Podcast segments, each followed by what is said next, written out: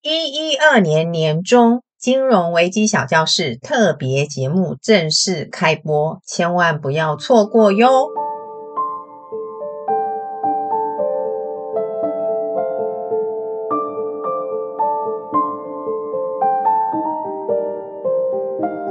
！Hello，各位听众，大家好，欢迎再度收听 Casey 的金融危机小教室。今天呢，这集节目的播出应该是在今年的十二月三十号。金融危机小教室也要跟风一下，要来制作一集特别的节目，跟听众朋友们一起跨年，迎接充满希望的一百一十三年，也就是西元二零二四年。这一年也是闰年哦，二月有二十九天。既然今天是特别节目，当然就不能够讲金融危机的案例。那么今天要来谈什么呢？今天呢，要来谈我最近读过最有感的一本小说。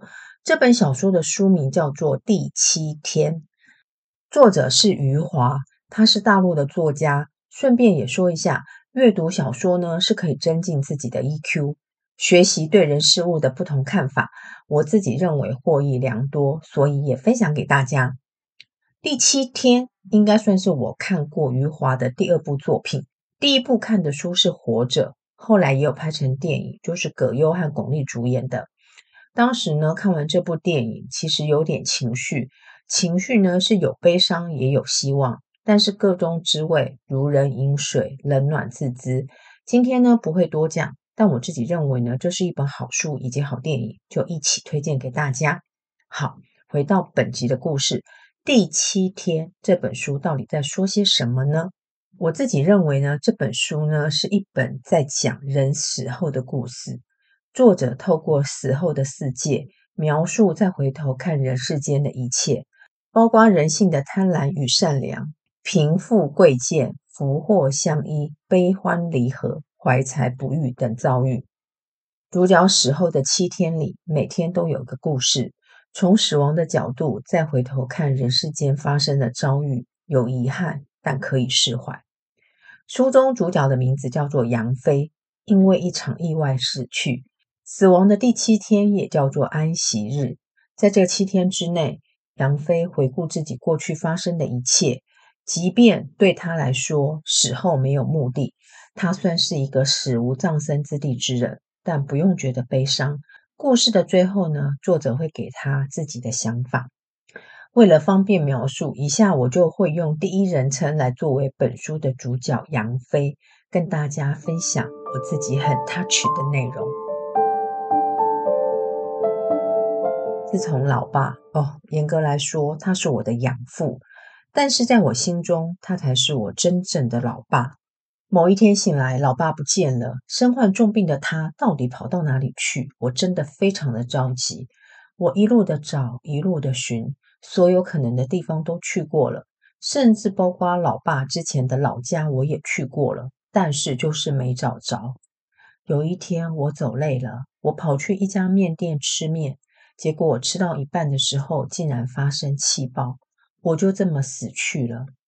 因为气爆的关系，我的颜面发生严重的毁损。死亡的第一关就是要去火葬场准备火葬。工作人员看到我的脸，好心帮我整理一下颜面，把突出去的眼睛放回原来的位置，调整我的下巴到正常的长度。我没有寿衣，只能回到原来的租屋处，找了一件当年结婚穿的睡衣。自从和李青离婚之后。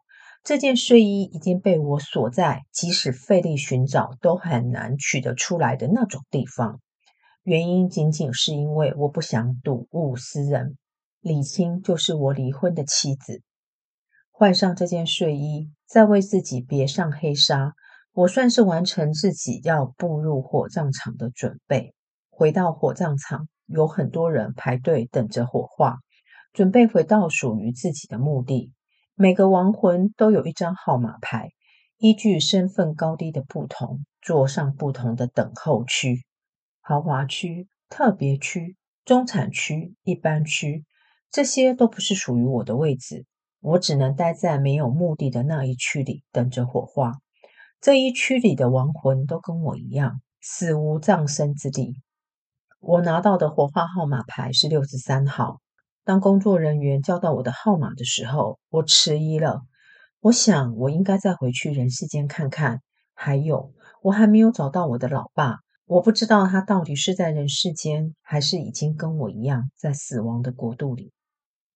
讲到老爸，心里总是抽痛的。我感谢老爸，在他最青春年华的时代，放弃自己的幸福，全心全意照顾我这个跟他完全没有任何血缘关系的弃儿。老爸告诉我，我是在铁轨上被发现的，当时的脐带都还没有脱掉。老爸当时才年方二十，根本不知道如何照顾一个刚出生的小婴儿。他也可以心一横，把我送去孤儿院，可是他并没有这么做。我童年长大的过程都是跟铁轨有关。老爸在铁轨上帮我换尿布，老爸在铁轨上帮我喂奶，我在铁轨上学着蹒跚走步。老爸和他的好邻居就是这么一点一滴的把我养大。长大的我很争气，考上了好的学校。这时候，突然有一个自称是我生母的人冒出来找我。事后的我从老爸的口中知道这个故事的轮廓，大概是我的生母呢，在怀胎七八个月的时候，坐火车上厕所的时候，竟然一用力就把我生出来了。我随着厕所的洞口一路滑落到铁轨。生母虽然事后也曾找寻很多次，但是都没有结果。没想到这一次，竟然是老爸看到寻人启事，觉得那个婴儿应该是我。于是我有了亲生的父母。我的亲生父母希望我跟着他们回到北边，他们说那里他们有人脉，可以帮我寻得好工作。老爸二话不说地表示同意，鼓励我回到亲生的父母身边。于是我抛弃老爸。跟着亲生的父母来到他们住的房子，家里还有其他的兄弟姐妹，一起生活一个月之后，我总想起之前和老爸一起相依的日子，我觉得自己并不属于这里。一天，我提着行李箱，母亲流着泪问我说：“是不是决定要离开了？”我说：“是。”母亲呢，只告诉我一定要常跟她联系，好让她知道我的一切都好。我回到家乡，一下火车就看见老爸的背影。他跟往常一样协助下车的人群该走向哪个地方。我轻轻喊了一句“老爸”，老爸转身回过头来，看见我的皮箱，嘱咐我先回家休息，下班后再一起吃晚餐。多年之后，我才从邻居的口中知道，老爸当天跑去找邻居。哭着跟邻居说：“我的儿子回来了，我的儿子回来了。”然后他哭了很久很久。就这样，我重新回到和老爸一起生活的日子。只不过老爸的身体一天比一天的差，诊断的结果是癌症。于是我卖掉房子，租了一个小店面，可以专心的照顾老爸。老爸说是他连累我了，不应该卖房，以后会娶不到媳妇。然后就是一声声长长的叹息。有一天早晨，我发现老爸不见了，等了好久都没有回来。于是我将店顶让出去，我要去找老爸。我感慨着自己的一生，曾经的挚爱都离我远去。我爱过的妻子李青，最后终究抵不过外在环境的现实，以及妻子追求卓越的人生观。我是一个安于现状的人。妻子卓越的欲望，我只能在原地里仰望。终于，我失去了她。当李青跟我说要离婚的时候，我点头同意了，因为我爱她，所以放手。面店发生气爆的那一天，我的手里抓着一份报纸，报纸上说李青自杀死了。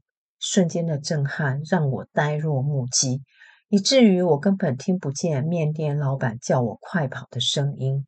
轰然一阵巨响，我走进了死亡国度。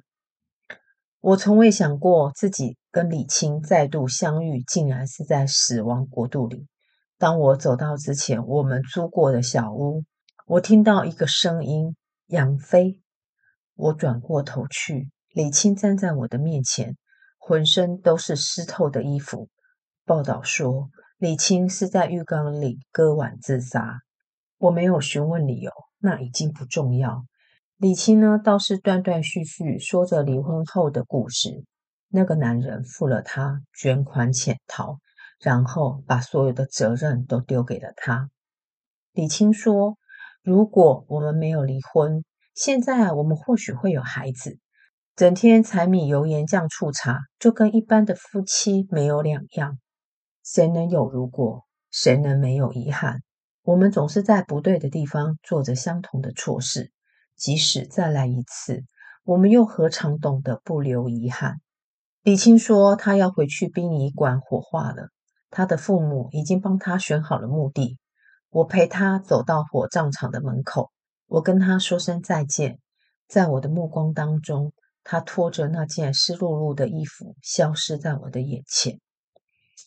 我再度寻找我的老爸。死亡的国度里，还有很多不愿意去火化的人。有些还眷恋人世间的人与物，有些还有一些未完成的心愿与遗憾，在这里可以保留自己在人世间的样子。我看见面店的老板就在死亡国度里开着一家面馆。老板一见到我，劈头就是道歉跟流泪。老板说他一直叫我快点离开，但是来不及了，他非常的亏欠。我明白自己当下没有反应的原因。我跟老板说，我不怪他。老板全家也是死在那场的爆炸意外。人世间没有其他的亲人可以帮他们下葬，他们跟我一样，都是死无葬身之地。我问老板说，是否曾经看见我的老爸？老板摇头。我继续找，碰到鼠妹。我看过报纸上说，鼠妹呢，因为男友买了一台假的 iPhone 给她，结果跳楼自杀。鼠妹哭泣的说：“她其实只是想气气男友。她知道，如果把跳楼的讯息发布出去，男友看见她的讯息，一定会来找她。哪知道就是这么的阴错阳差，男友回乡下照顾父亲，根本就没有看到讯息。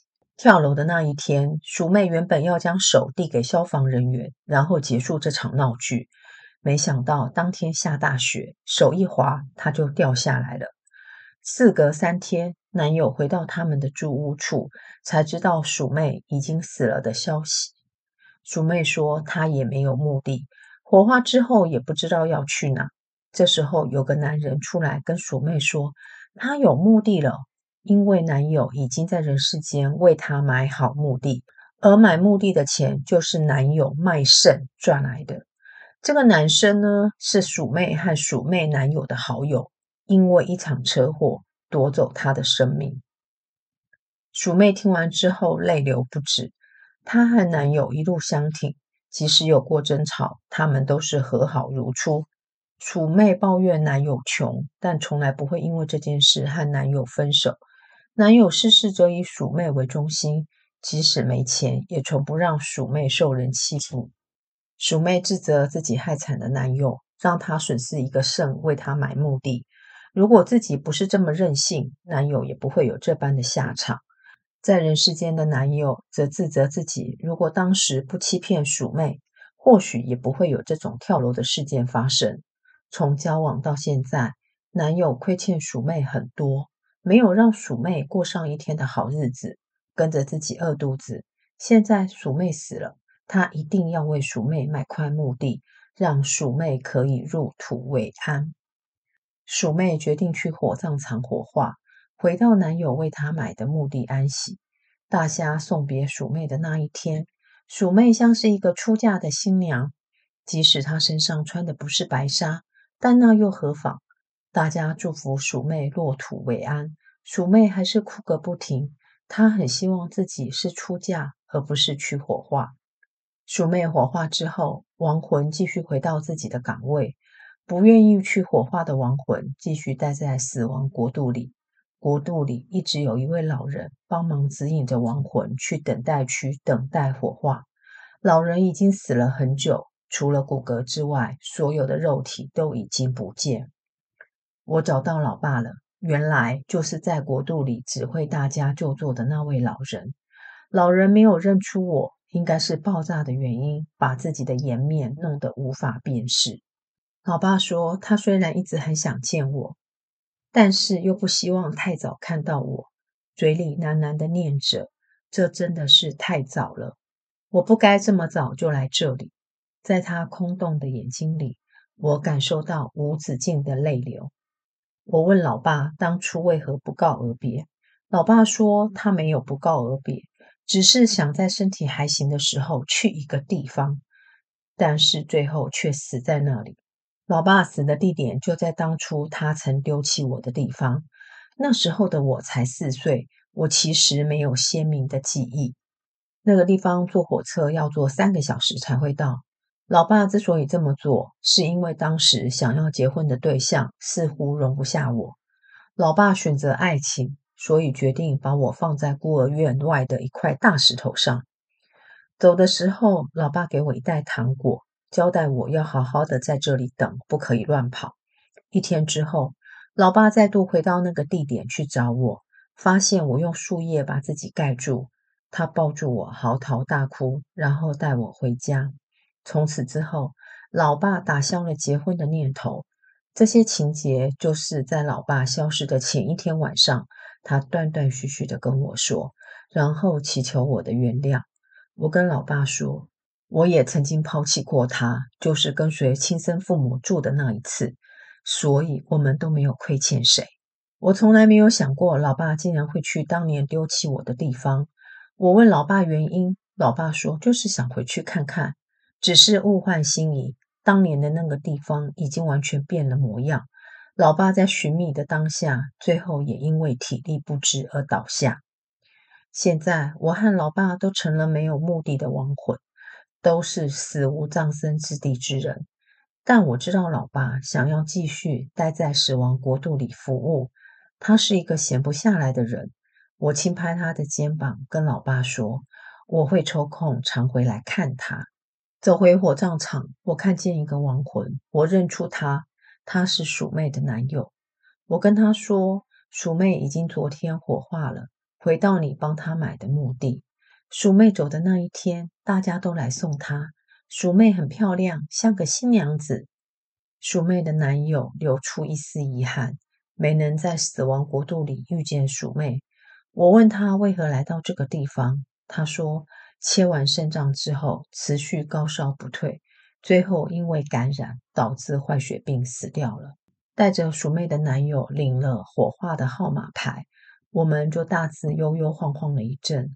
鼠妹男友发现一个地方。里面鸟语花香，潺潺流水，每个动植物像是有生命一样，亲切微笑地表达对亡魂的欢喜之意，就像陶渊明刻画的世外桃源一样，或者说更有生命的世外桃源。鼠妹的男友问：“这里是何处？”我回答：“这就是死无葬身之地。”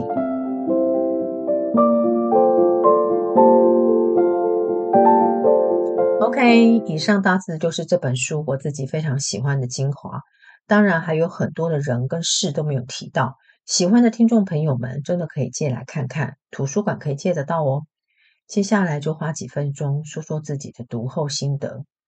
故事里不管是杨飞或者是鼠妹的男友，对于爱情，不论付出或牺牲，总是先以对方的立场着想。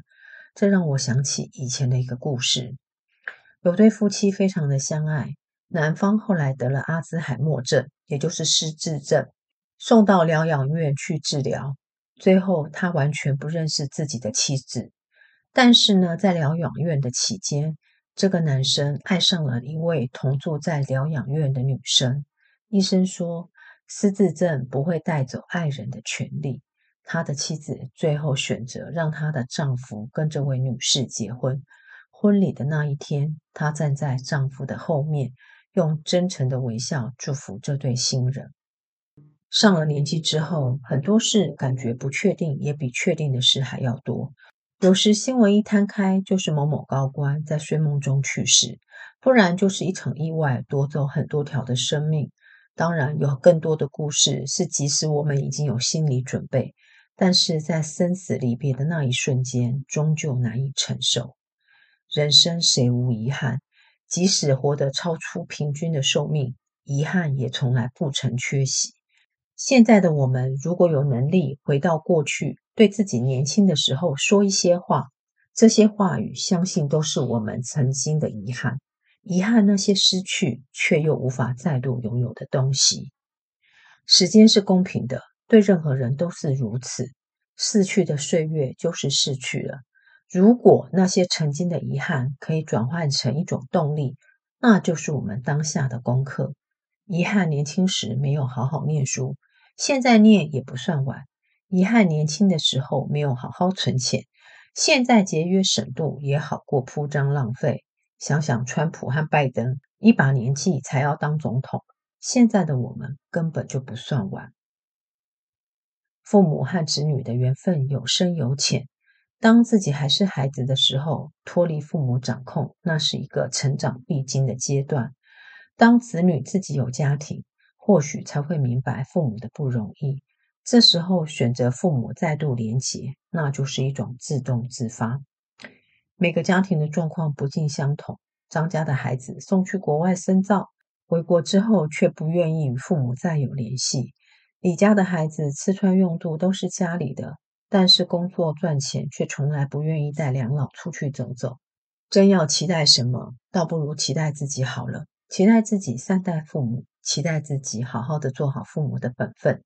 期待自己不会因为似是而非的情绪误导，期待自己活出自己想要的样子，期待有一天即使离开这个世界，也不会因为没有善待自己而泪流。我想这样就够了。OK，节目最后呢，就花一丁点时间说说一一三年度金融危机小教室的前景布局喽。我们当然还是会继续介绍我国跟外国金融危机案例。当然也会持续阅读跟金融危机有关的书籍，并且跟大家分享心得。当然也是希望每个月呢，至少呢能够出一个视频，提供大家另一种的选择来关心金融危机的故事。亲爱的朋友们，我们二零二四年再见，拜拜。